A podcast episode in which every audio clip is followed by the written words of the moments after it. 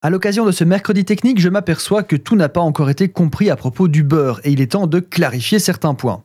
Le beurre est le produit du barattage de la crème. Ce qu'il faut surtout retenir est que le beurre est composé de matières grasses à 80%, d'eau à 16%, le reste étant des lactoses et des protéines. Clarifier un beurre est le procédé qui permet de séparer certains de ces éléments. Pourquoi? Comment? On va voir ça tout de suite. Alors tout d'abord, pourquoi? Lorsqu'on désire cuire avec du beurre, il va avoir tendance, si la cuisson n'est pas maîtrisée, à brûler. Nous avons tous expérimenté ça. Le beurre fond, puis crépite, devient noisette et finit par brûler, laissant des petits morceaux noirs un peu partout et surtout une odeur carbonisée. Les responsables de cette brûlure sont la caséine et le lactosérum, les protéines du lait contenues naturellement dans le beurre.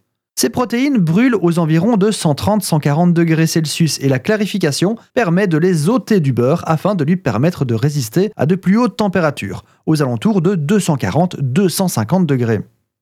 Le beurre clarifié est entre guillemets l'huile du beurre. Mais il n'y a pas que les protéines qui vont disparaître lors de la clarification, il y a aussi l'eau qui représente en moyenne 16% du poids du beurre. Et on se rappelle, si on supprime l'eau, on ralentit forcément l'apparition des moisissures et bactéries, donnant ainsi au beurre une longévité folle.